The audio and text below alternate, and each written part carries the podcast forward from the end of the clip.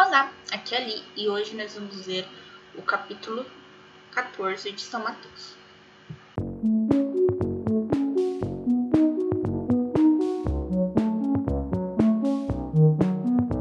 Bem-vindos aos Novenáticos e hoje nós vamos continuar a nossa leitura de Mateus. Mateus capítulo 14 A morte de João Batista. Por essa época, Herodes, governador da Galileia, ouviu a fama de Jesus e disse a seus oficiais: Ele é João Batista, que ressuscitou dos mortos.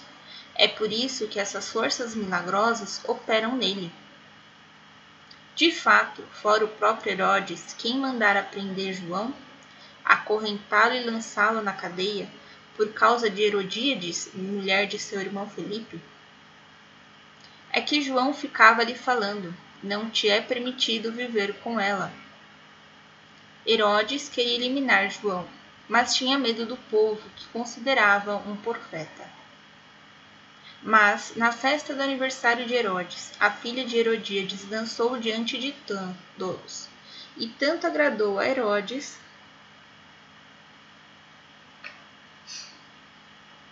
que ele que este lhe prometeu com juramento dar-lhe o que ela pedisse. Instigada pela mãe, ela respondeu: Dá-me aqui um prato à cabeça de João Batista. O rei ficou triste, mas por causa do juramento feito diante dos condenados, ordenou que lhe fosse dado. Mandou cortar a cabeça de João na cadeia. A cabeça foi trazida num prato e dada à moça, que a levou à sua mãe. Depois vieram os discípulos de João, tomaram seu corpo e lhe deram sepultura. E foram informar Jesus. Primeira multiplicação dos pães. Ao receber a notícia, Jesus saiu de lá num barco para um lugar deserto e afastado. As multidões ficaram sabendo e, saindo da cidade, seguiram-no a pé. Ao descer da barca, ele viu a grande multidão.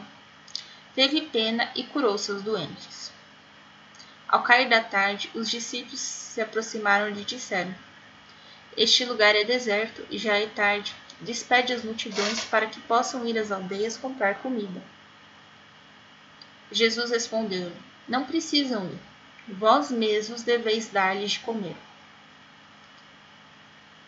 Responderam eles: Mas só temos aqui cinco pães e dois peixes. Jesus ordenou: Traz, Trazei-os aqui. Mandou que as multidões se sentassem na grama. Depois tomou os cinco pães e os dois peixes, ergueu os olhos para o céu e deu graças a Deus. Partiu os, pão, os pães, deu aos seus discípulos, e estes os distribuíram à multidão todos comerem até ficarem satisfeitos. E com os pedaços que sobraram recolheram doze cestos cheios. Ora, os que comeram eram cinco mil homens, sem contar mulheres e crianças. Jesus caminha sobre o mar. Logo depois, Jesus mandou os discípulos entrar na barca e ir à frente dele para outra margem. Enquanto isso, ele ia despedindo as multidões. Tendo-as despedido, subiu ao monte para rezar na solidão. Ao anoitecer, estava ali sozinho. Entretanto, a barca, que já estava a vários estádios da terra firme, estádio é uma medida, tá? Então seria vários quilômetros da terra firme, era agitada por fortes ondas, pois o vento era contrário. Na quarta vigília da noite, é, que seria um horário deles, tá? Já, já deveria ser bem de madrugada. Jesus foi ao encontro deles, caminhando sobre as águas. Os discípulos, quando viram caminhando sobre as águas, assustaram-se e diziam: É um fantasma! e gritavam de medo. Mas logo Jesus lhe disse: Tende confiança, sou meu, não tenhas medo. Então respondeu-lhe Pedro: Senhor, se és tu, manda que eu vá sobre as águas até junto de ti. Vem, disse Jesus. Pedro saltou da barca e, caminhando sobre as águas, foi ao encontro de Jesus. Mas, sentindo a força do vento, ficou com medo e, começando a afundar, gritou: Senhor, salva-me!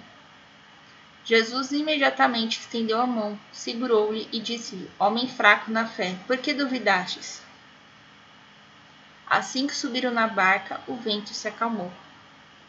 Então os que estavam na barca se ajoelharam diante de Jesus, dizendo: Efetivamente, tu és o Filho de Deus. Curas em Genezaré. Terminada a travessia, desembarcaram em Genezaré. As pessoas do lugar reconheceram e espalharam a notícia por toda a vizinhança. Trouxeram-lhe todos os doentes e lhe pediam que pelo menos os deixasse tocar na orla de seu manto. Orla seria a beirada, né? Tocar na beirada do manto. E todos que o tocavam ficavam curados. Então amanhã nós vamos ler o capítulo 15. Quer dizer, hoje nós vamos ler o capítulo 15. Um beijo, um abraço, que a paz de Cristo esteja convosco e o amor de Jesus. E o amor de Maria.